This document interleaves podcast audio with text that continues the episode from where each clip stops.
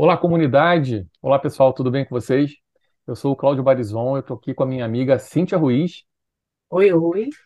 e nós temos um convidado super especial que eu vou pedir para ele se apresentar, mas a gente vai falar um pouquinho sobre agilidade no mundo automotivo e de onde, de fato, é um pouco o nascedouro disso. Então a gente tem algumas boas histórias para contar com esse convidado que está aqui, que vai se apresentar.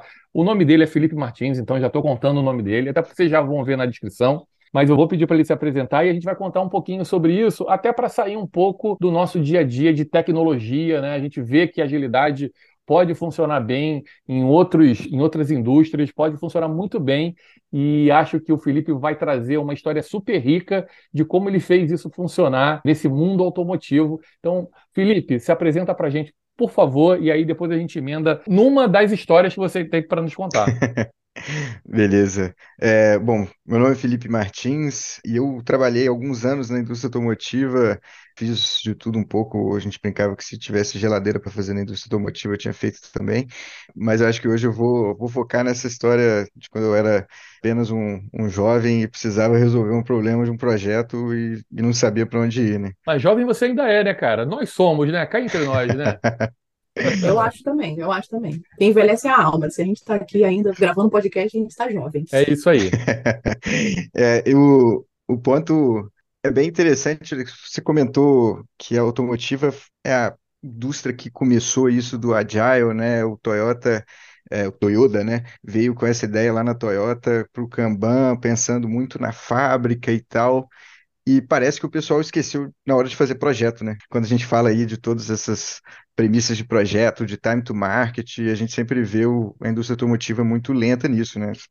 Pensar aí, a gente está falando hoje de carro popular voltando para o Brasil, e aí ah, se espera que 2030 e a gente em 2023 pensando em 2030, né? Então é tudo muito, muito longo prazo quando a gente fala de projeto. Então é interessante a gente ver como que alguém que, uma indústria que cria, né, um, um novo pensamento, às vezes não consegue aplicar dentro de casa, né? Então, eu vou começar contando de onde que veio essa, essa história de, de Agile para projeto, mas basicamente, como eu falei, era quando ainda o jovem Felipe ali era estagiário, e aí o chefe dele virou para ele e falou: Cara, eu preciso que você faça esse projeto aqui dá certo, entregou uma papelada, era em alemão, e aí o isso tudo acontece porque eu era a única pessoa na empresa que falava alemão, o papel estava em alemão, ele falou, pô, estagiário, toma aí, fala alemão, pega o papelado e vai embora. Se vira. E aí eu olhei para aquele tanto de papel e falei, tá bom, né, vamos lá. Então comecei a, a entrar naquele, naquele tanto de documentação, e alemão é uma coisa, né, muito robusta, sempre pensa muito quadrado, é tudo muito preciso, né, e aí, cara, li tudo e falei, olhei para ele, depois de uma semana, né, falei, olha, eu, eu acho que o projeto é muito grande, acho que não dá para eu tocar sozinho, não. Aí ele Tá, então vamos fazer uma equipe. Eu falei, pô, mas eu sou estagiário, né? Como assim fazer uma equipe? Estagiário, estagiário vai liderar a equipe, como é que ideia maluca, né? E aí, ideia maluca, foi exatamente isso que o meu chefe fez. Virou e falou, cara, então uma galera aí se vira para fazer esse negócio acontecer. Falei, pô, que ótimo, né? Começar o projeto sem, sem muita base, né? Estagiário e tal. Falei, pô, vou aproveitar o máximo que eu puder para chegar do outro lado. E aí bateu o primeiro desespero do projeto, né? cara, como é que eu vou entregar esse negócio? Como é que eu vou sair do outro lado, né? E aí eu fui desesperado, na sala do lado tinha, tinha um escritório lá do PMO, eu fui lá no, no chefe de, de projeto falei, cara, tô desesperado, eu tô aqui olhando pro projeto, eu, cara, se eu for fazer isso aqui com entrega, né, cascata, agora, olhando pra, olhando para trás é ótimo, né, fala cascata e tudo, né? mas eu não sabia nem o que, que eu tava falando. E ele falou, cara, tem um negócio muito legal, que é o Agile, você já ouviu falar? Eu falei, pô, não. Ele falou, então tá, então vem cá.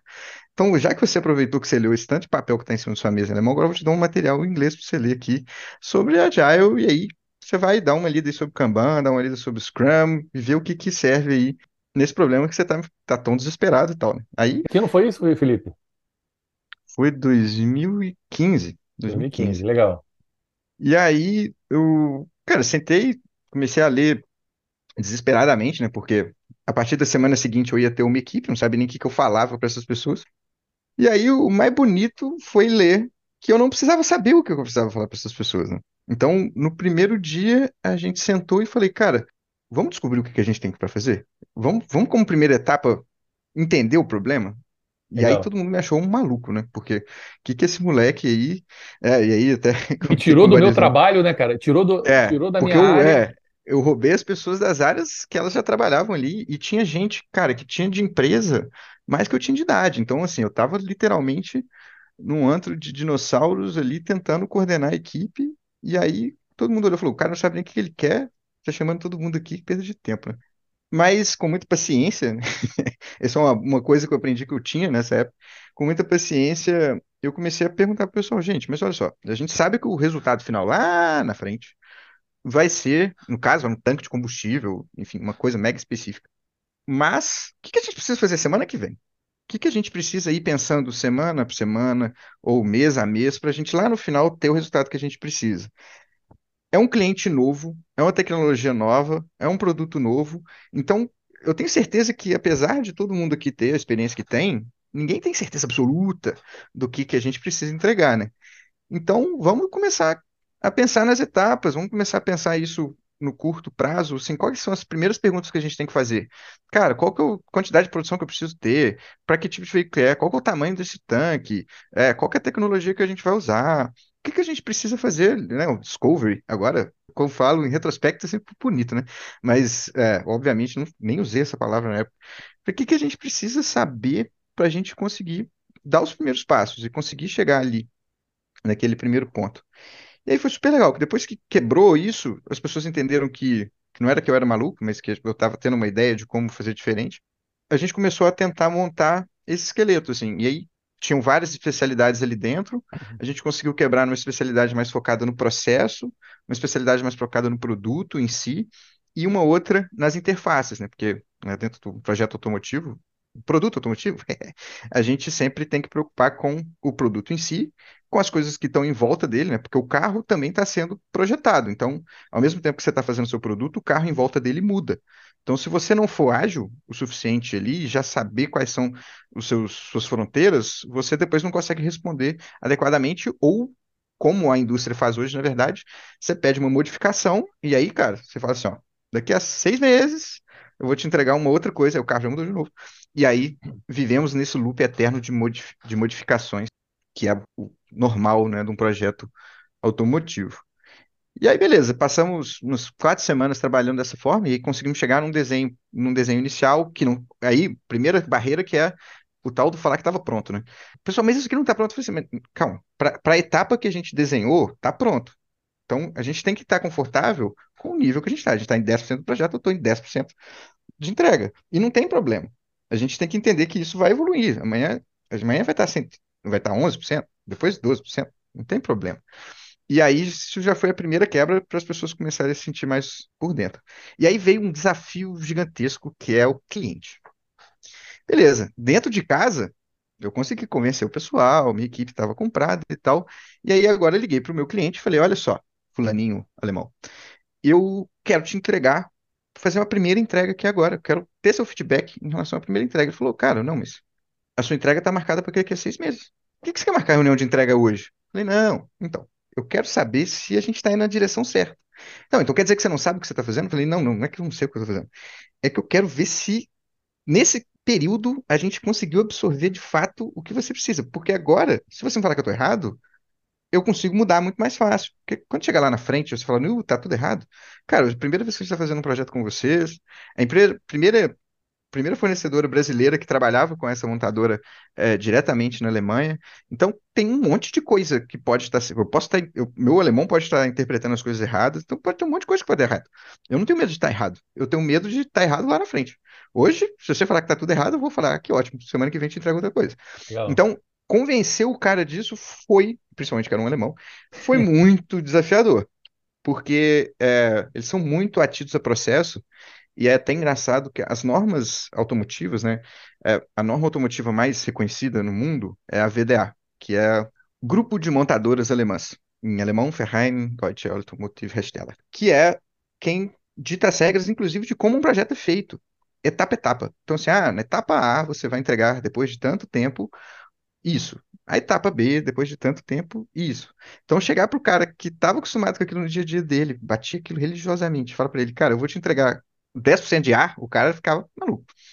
Mas cara, começou a funcionar e, e, e aí começou a virar o contrário. Ele falou assim: por que que os outros não fazem isso? Por que que, por que que é só você? Eu falei, cara, porque eu fui o doido que, que começou a, a falar disso, né? Porque, e foi puramente por desespero. Se eu não tivesse, às vezes se eu já tivesse alguma experiência, se eu tivesse tido essa experiência de forma mais pontual, eu não teria tido essa, esse desespero de procurar uma alternativa que me deixasse mais confortável.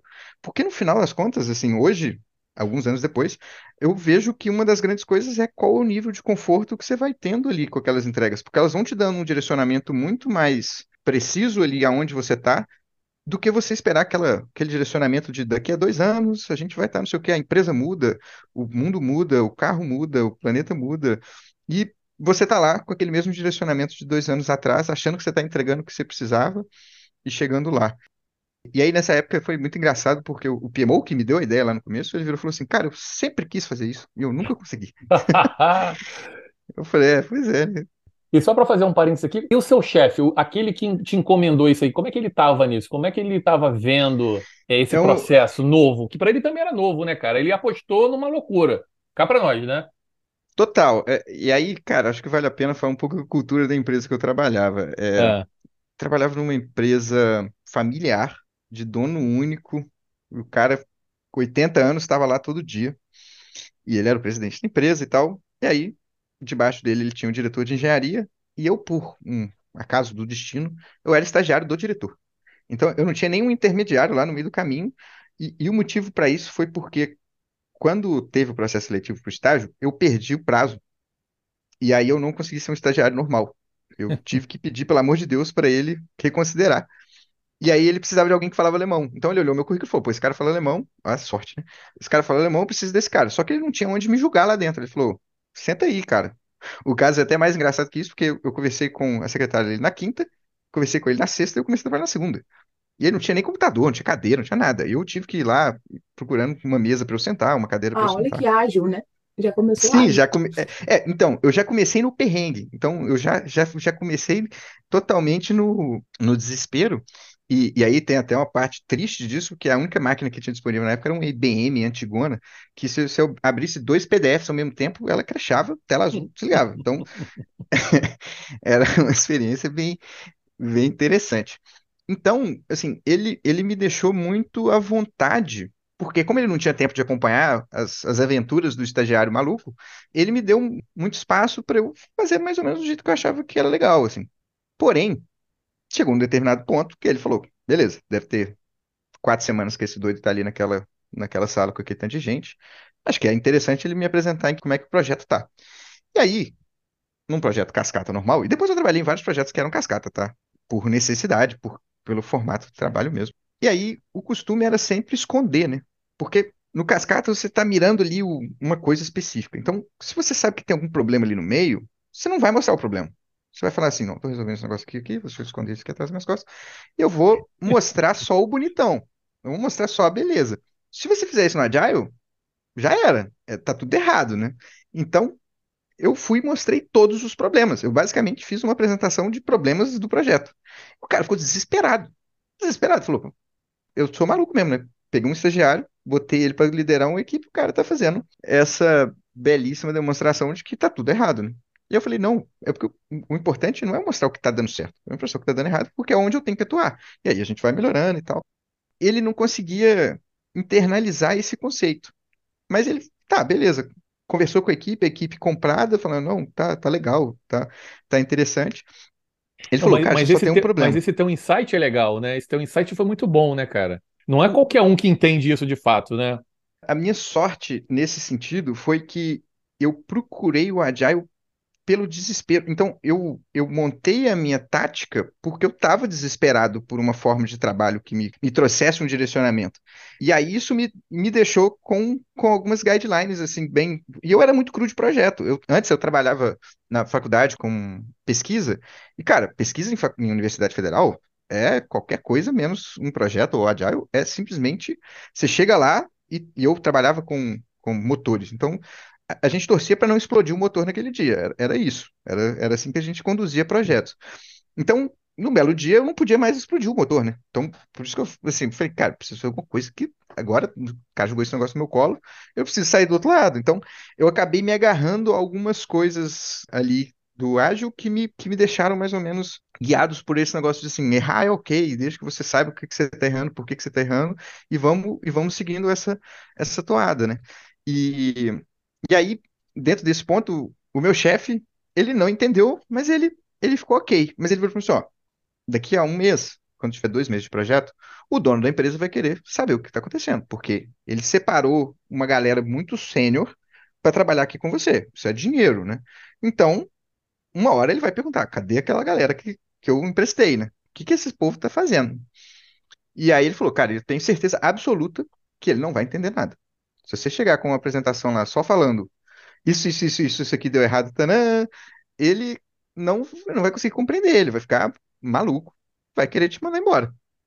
Aí eu falei, putz, tá, como é que eu faço para mostrar para um cara que tá ultra acostumado e que eu não posso contrariar, né? Que é o dono da empresa. Não é, não é nem chefe, é o dono. É outra parada, né? E aí a gente começou a montar uma visão, e aí bem visual mesmo, do que, que a gente estava montando. Então a intenção era assim, cara, é mais ou menos isso que a gente tem hoje versus o que a gente imagina que vai ser lá no futuro. Então, vamos, eu vou fazer um, uma estimativa aqui visual mesmo, como era um produto de fato, né, palpável, a gente conseguia fazer esse, essa coisa do tipo, ó, no futuro vai ser mais ou menos isso aqui. E aí quando a gente apresentou isso para ele, aí ele ficou pirado do lado contrário. Ele falou assim: "Mas peraí, já tá pronto?" Eu falei: "Não, não, não, não, não, não, não, não tá pronto. Isso aqui é uma estimativa mais ou menos de como vai chegar. A gente sabe que tem algumas coisas aqui que a gente vai ter que mudar, mas a gente está andando, né? Então, é, é porque o produto é produtos automotivos são muito específicos, né? Um tanque de combustível é basicamente um, uma garrafa com torcida, né? E aí a gente começou com quadrado, aí depois a gente foi dando um pouco mais de formato para esse quadrado até chegar no formato final, né? Foi a forma que a gente enxergou como ideal para chegar nesse, né, nesse modelo de desenvolvimento ágil. E aí, quando ele viu aquele negócio não tão quadrado assim, ele acho que ele esperava que. Eh, na verdade, não se mostra a imagem, geralmente, no meio do projeto automotivo. Né? Você simplesmente mostra um grande cronograma, coisas assim, ah, chegamos aqui, chegamos aqui, chegamos aqui, e acredite na gente que a gente vai entregar esse projeto até o final. É basicamente isso que você faz. É igual construir uma ponte, né? Você vira e fala assim, olha, tem umas coisas lá dentro da água aqui que eu não consigo te mostrar porque tá dentro da água, tem umas coisas aqui fora que é a estrada, e eu te prometo que daqui a um ano vai ter uma coisa saindo da água e vai ter uma coisa saindo das laterais que vai casar. Mas você tem que acreditar em mim porque é isso que diz o meu cronograma, né? Não tem uma visão, né? Claro que na ponte não dá para você construir em cima antes que você cair, né? Mas é muito numa visão de você realmente acreditar que aquela, aquele desenho inicial da cascata vai se cumprir até o final. E o Agile é o contrário, né? Vamos fazer o menor, os menores esforços possíveis para eu conseguir ir guiando para o lado certo o mais rápido possível. Então, foi bem divertido ver o choque do, da empresa olhando para uma coisa semi-pronta e acreditando que no dia seguinte já está pronto, a gente ia colocar no carro e sair andando. É uma quebra de paradigma, e aí é, o, o Barizon comentou né, que eu tenho vários casos, porque depois disso eu virei gerente de inovação, então eu fiz várias coisas, né? Igual eu falei, se tivesse inventado uma geladeira automotiva, eu tinha feito uma geladeira automotiva, e sempre, a gente sempre caía nesse nessa tentação da pessoa que estava acostumada com, com a cascata, na hora que ela visse o seu protótipozinho, ela falava, uh, vambora, eu quero pegar esse negócio, quero sair andando com isso aqui. Falei, Calma, gente, não, é só uma, é só uma entrega intermediária, a gente vai chegar no mesmo resultado que você imaginando, mas agora não dá para sair correndo com esse negócio aqui não. O que difere um pouco da nossa visão, agora que eu trabalho com tecnologia, eu vejo muito o MVP como uma coisa super legal, que eu não tinha essa possibilidade. Não existe um MVP de um carro. ele não vai andar. Então, não dá para utilizar todos os, os parâmetros que estão ali dentro de uma normalidade do Agile em todas as coisas. Você tem que conseguir né, achar o que, que serve de fato, o que, que você vai conseguir encaixar ali no seu dia a dia e conseguir soltar as coisas que você também não consegue encaixar, né? Porque senão você vai cair na mesma coisa do, do cascata te engessando ali, te colocando um, uma máscara que você tem que ficar daquele jeitinho sempre. Mas me tira uma dúvida aqui, esse primeiro projeto aí do tanque, ele foi entregue com sucesso? Ou vocês entregaram o tanque antes de ter o restante do carro pronto também? Então, essa é uma, essa é uma parte engraçada. Esse projeto é um projeto. Vamos lá, como, como funciona a indústria automotiva? Um, um leve resumo. quando você é contactado por uma montadora pela primeira vez, ela te passa como se fosse um, um projeto fake, que é o RFI. Então, ele vai chegar para você, vai te desenhar assim, ah, toma aqui um, um produto, desenvolve ele aí para mim, e aí ele vai ver quão bem você desenvolve aquele produto fake, né? Geralmente é um produto que já existe, aí ele te dá a mesma baseline que, o, que a outra pessoa que desenvolveu teve, e aí ele vê, compara com o resultado final do produto atual, e aí ele vê se você é capaz ou não de fazer aquilo. E aí, geralmente, depois de an um ano de RFI, aí você entra na RFP, que aí depois de um ano você entra na RFQ. Então, é uma coisa super demorada você entrar dentro de uma montadora. E aí, qual foi a, a coisa? A gente começou esse projeto para um RFI. Só que a gente começou a entregar tão rápido que o, o cara falou: será que vocês podem participar do RFP, do projeto de verdade? Eu falei, posso, manda aí pra gente. Ele falou: beleza, ó, vai aumentar muita complexidade e tal. Eu falei, cara, manda, vamos ver. E aí a gente participou do, do RFP, aí a parte, a parte do RFP é muito mais burocrática, tem muita documentação financeira e tal. Aí, beleza, a gente entregou a documentação toda, cara, aproveita então, já vamos fazer o RFQ já de uma vez. Já participa da parada toda. E aí a gente foi, continuou produzindo o, o projeto e tal, só que aí a gente deu, a gente deu um mole. Que na hora que o cara cadastrou a gente no, no RFP, ele não cadastrou a gente no RFQ. Então, a gente não recebeu todas as atualizações do carro. Então, quando a gente terminou o projeto para o RFQ, o cara esqueceu de passar simplesmente uma barra que passava dentro do tanque. Porra! e aí, cara, desespero, né? Loucuras. Olhei pro comprador e falei, cara, e aí, o que, que eu faço com essa barra agora? Eu não sabia que existia essa barra, não tinha como saber. Aí ele falou: não, beleza, eu vou te dar uma semana a mais que os outros para você me entregar. Ele tinha acostumado a gente entregar semanal, né? Aí ele falou: cara, te dou uma semana a mais aí pra você, pra você me entregar alguma coisa e tal. Eu falei: putz, tá bom. Aí, como a gente já tava no espírito ágil, foi até mais fácil, porque, por exemplo, cara, imagina se eu tiver que fazer todos os orçamentos de todos os componentes de novo, tudo de novo, a gente ia demorar seis meses de novo, literalmente. Então, como a minha equipe estava mais acostumada, o cara virou e falou assim: não, beleza, isso aqui dá pra gente, dá pra gente fazer um- uma regra de três aqui e sair do outro lado. Ah, esse cara aqui, ah, às vezes que eu tive que trocar esse tipo de componente aqui, não saiu muito de 20% de, de diferença de preço. Então, a gente conseguiu se ajustar ali e, cara, em uma semana a gente entregou o negócio. Muito Legal. porque a equipe estava acostumada com, com esse ritmo e esse, essa forma mesmo, né, de, de sair desenvolvendo, de você tomar um risquinho ali para você conseguir chegar lá do outro lado, e você sabe que aquilo não é o definitivo. Dentro do RFQ, o cara vai discutir, vai perguntar, pô, o quilo da borracha tá caro, revê aí, aí você já, já conserta outra coisinha. Então você vai fazendo, você vai encaixando aquilo dentro daquele ponto. Então, a resposta é: o carro ficou pronto antes, mas não como ele deveria. Eles esqueceram de um pedaço importante ali no meio. E aí eu estou falando do projeto, então eu estou falando da ideia, do desenho, né? E aí a gente foi nomeado para produzir, nesse caso, os protótipos, né? Então são, são três é, tempos de desenvolvimento: o desenvolvimento do produto, o protótipo, ou prototipagem, e o, a produção em si, né? E aí, por isso que isso tudo ainda tem a ideação antes, né? Então, isso aí, cara, no automotivo, a ideação do carro até sair um carro é 5, 6 anos, geralmente. E tá todo mundo acostumado com isso. Antigamente era 15 anos, né? A gente falou, cara, beleza, vamos ganhar o protótipo, vamos, vamos fazer o protótipo. E é a mesma coisa, o carro continua desenvolvendo. O carro para de desenvolver mesmo lá no ramp-up de produção. E aí, fica a dica aí, nunca compre o carro nos primeiros seis meses, porque esse carro ainda não está pronto, não. Porque ele ainda está terminando de fazer os ajustes, né? Brincadeiras à parte. Mas ele, é, o, o desenvolvimento, ele ainda continua no começo da produção, você ainda tem alguma coisa é, a desenvolver. E aí, beleza, a gente foi fazer os protótipos, aí, mesma coisa, continuamos desenvolvendo, porque o carro vai desenvolvendo, você vai desenvolvendo atrás e tal. E aí, a gente tinha um problema que era muito complicado. Os alemães eles estavam acostumados a ter os fornecedores do lado de casa, lá na Alemanha, em Munique. Então, ele estava acostumado com um tempo de entrega de uma semana. Era o tempo de embalar, colocar no caminhão, o caminhão pegar uma autobahn linda, maravilhosa, passar um caminhão a 300 km por hora, chegava em Munique muito rápido. Então, uma semana para eles era né, o tempo de entrega super normal. Cara, eu estava no Brasil. Eu precisava entregar isso para ele no mesmo dia que o cara da Alemanha ia entregar. Então, a gente fez a conta de trás para frente, né? Falando, pô, quanto que eu preciso terminar o projeto para eu conseguir começar a produzir o protótipo, para eu conseguir pôr isso aqui dentro da caixa, colocar num avião para esse avião ir para lá e passar pela alfândega, é, luz vermelha, né? Tem que levar isso tudo em consideração, para finalmente ele chegar lá e aí sim ele entrar no caminhão igual o meu concorrente. Então a gente teve três semanas a menos de desenvolvimento do que o, o resto da galera. Eu não sei se foi por isso, mas eu sei que deu certo com o Agile. Não sei se teria dado certo com o Cascata.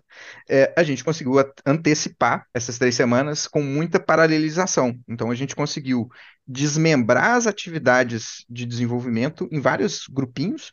E aí o Barizon já sabe essa história que eu tive que fazer isso de novo lá na frente da minha, da minha carreira. Então a gente dividiu isso em vários grupinhos de desenvolvimento para que cada um desses grupinhos conseguisse ter a sua própria toada de desenvolvimento. Aí você falava, cara, é, lá dentro do tanque tem válvula, tem tubo, tem anti-onda, que chama, porque quando você está andando com o carro, imagina, se você tem uma garrafa do seu lado, você já fica incomodado com o barulho da água lá dentro. Você tem 50 litros dentro do tanque, tem que ter alguma coisa que faça com que não tenha essa onda batendo, chacoalhando lá dentro.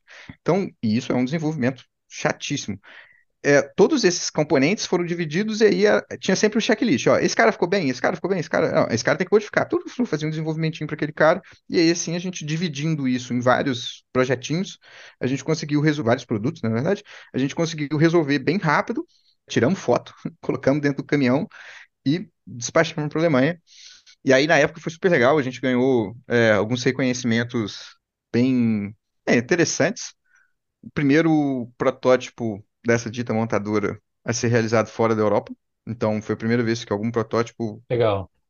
foi feito no Brasil, para ser bem específico, mas imagina que era fora da Europa. Foi a primeira vez que esse tipo de produto com essa tecnologia foi desenvolvido at all. Então, ninguém tinha feito, aí você ultra específico, chato, mas um tanque de combustível para veículos híbridos de alumínio inox, de aço inox. Então, foi a primeira vez que alguém conseguiu fazer isso e foi aqui. Então, cara, foi muito legal. Teve, obviamente, várias pessoas mega sêniores na minha equipe que conseguiram fazer isso rodar. Eu tava mais lá para guiar mesmo. E ali eu comecei a virar o cara chato do, do ágil. Eu sempre falava assim, pô, será que comecinho do projeto eu já olhava, será que não dá pra gente colocar um ágil aqui, pra gente pegar esse pedacinho, resolver antes? Como é que a gente vai encaixar isso aqui? Porque apesar desse projeto ter dado super certo e ter dado vários reconhecimentos para mim, a gente depois teve que se adequar nos outros projetos do dia a dia, porque depois que a gente entregou esse projeto, o outro projeto é um outro projeto Eu ia completamente te diferente. perguntar isso, eu ia te fazer duas perguntas em uma. Um, se você depois que entregou o projeto foi efetivado, né? E dois, se você, se depois de vocês começaram a ser cobrados para entregar todos os outros futuros projetos da mesma forma que vocês entregaram esse. É, o estagiário, né? Em um determinado ponto, eu deveria trabalhar quatro horas por dia só.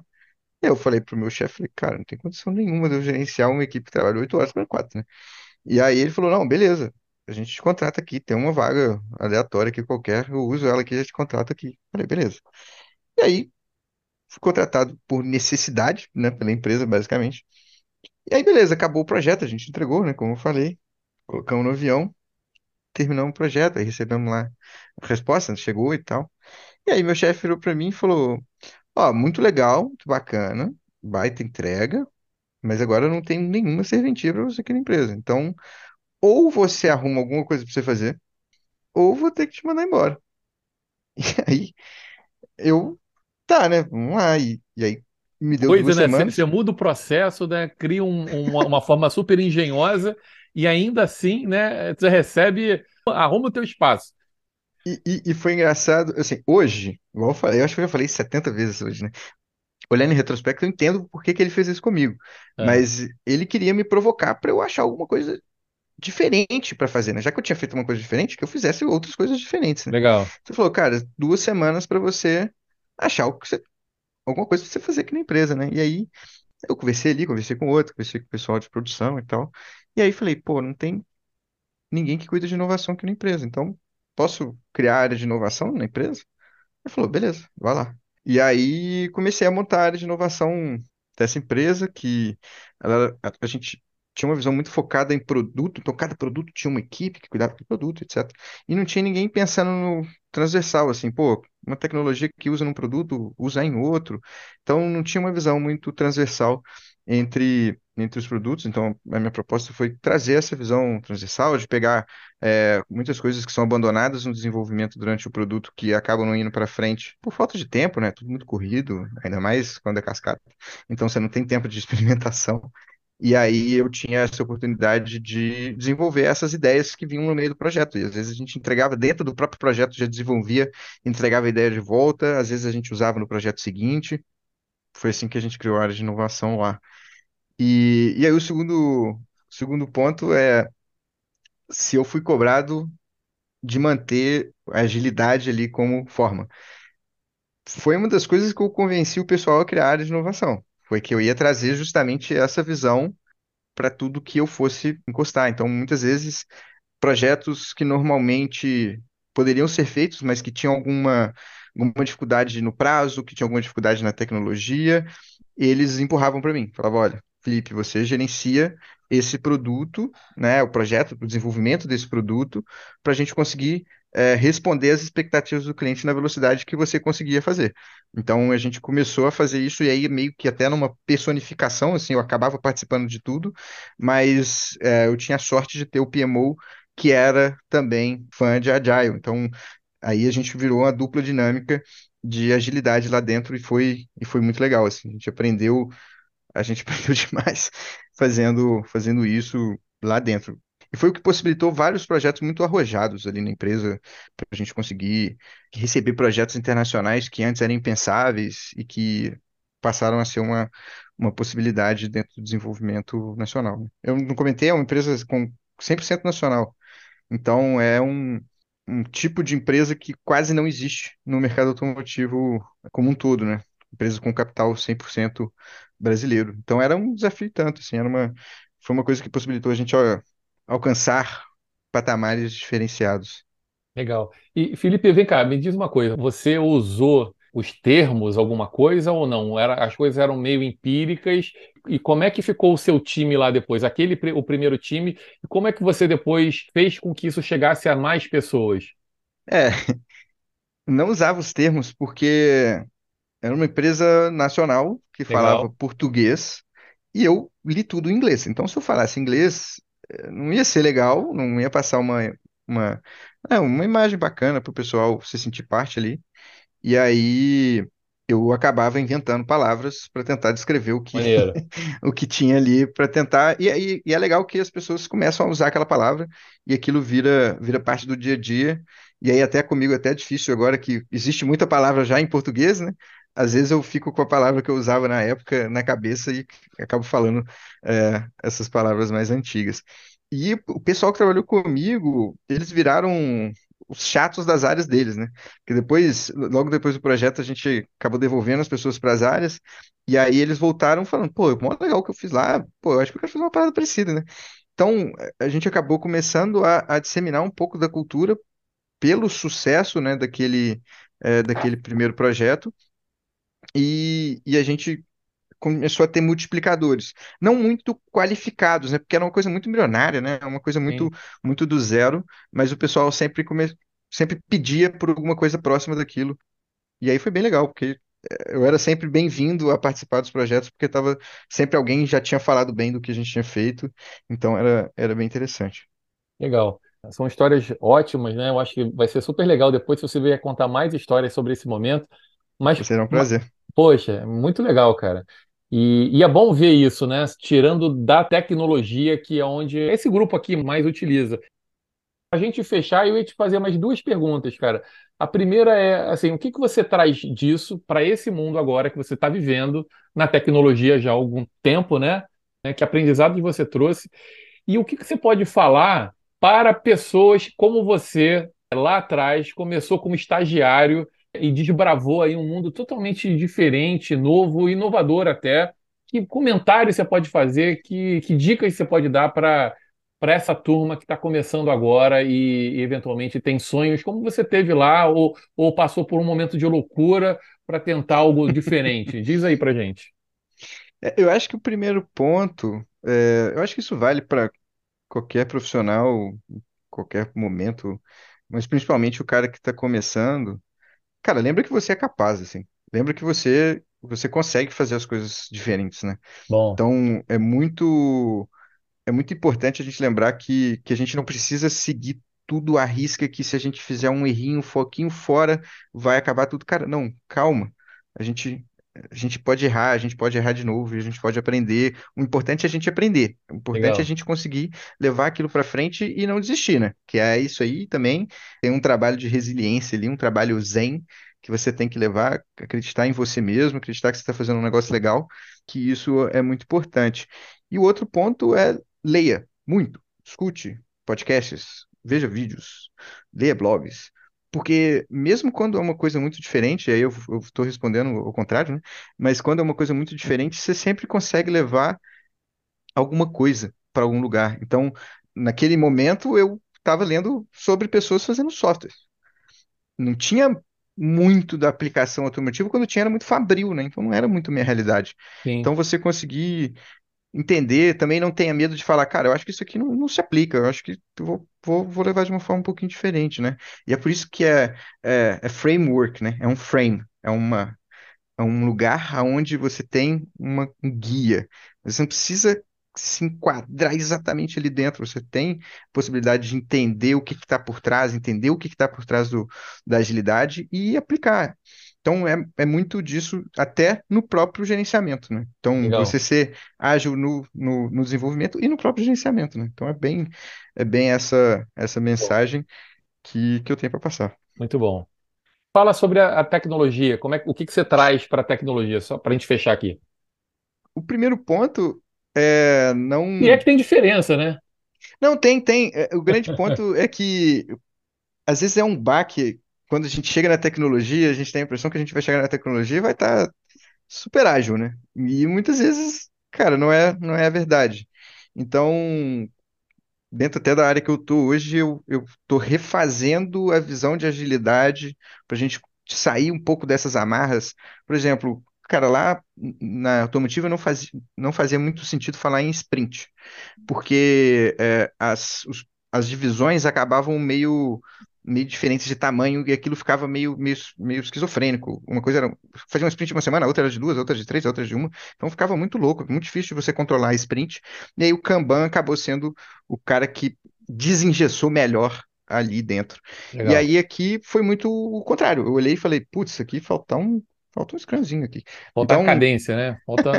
falta colocar um pouco mais de ritmo, de, é, de visão de entrega um pouco mais palpável, porque agora na tecnologia a gente consegue criar coisas um pouco mais padronizadas dentro da minha área, né, que é a área de dados, e também é uma área que está começando mais forte a agilidade agora, então a gente está, né, se descobrindo muito, era, era uma área muito tido como pastelaria, né? O pessoal chega, quero dois de queijo e tal. Então, e a gente conseguir se, se desvencilhar é, dessa visão imediatista, quase que de chamado, e começar a entrar nessa visão é, de produto, que é, que é uma coisa nova, assim, né? A- O Aziza lá da Google, que é o head de dados da Google, ele tá falando de produtos de dados tem um ano, então estou super feliz que eu estou só um ano atrás do cara da Google. Legal, legal. Felipe, cara, foi, foi super legal. Quer complementar, Cíntia? Não, só, eu só lembrei de um ponto, ele tá contando a história dele e ele fez exatamente tudo que tudo que a agilidade prega, né? Ele inspecionou e adaptou e um ponto que é muito importante que eu acho que a gente precisa falar aqui, ele teve o, o apoio da alta gestão da empresa, né? Porque acho que sem isso ele não conseguiria andar com esse projeto ágil, é, enfim, dessa velocidade, dessa forma. Então, é, é isso, muito bacana a história mesmo, muito diferente. Muito legal, né? E loucos, né, cara? Loucos, né? Todos eles, né? Loucos. Mas, poxa, a história é maravilhosa. E aí, Felipe, assim, a gente queria te agradecer demais você ter vindo contar isso pra gente, até para que a gente veja, né, como a gente também tem outros episódios que contam um pouquinho disso, né? A agilidade pode ser usada em outras áreas ou em qualquer área, né? Desde que faça sentido também, não é também para sair aplicando a torta direito, mas foi muito bom ter escutado a sua experiência. Muito legal, cara. Muito obrigado por ter vindo. A comunidade agradece. Obrigado, Felipe. Eu que agradeço pelo convite aí, muito obrigado. E volte, e volte mais para contar agora a sua experiência com transformando produtos de dados, hein? Isso aí. Vou voltar, vou voltar. Legal. Obrigado, pessoal. Valeu, Felipe. Valeu, Cíntia. Tchau, gente. Tchau, tchau.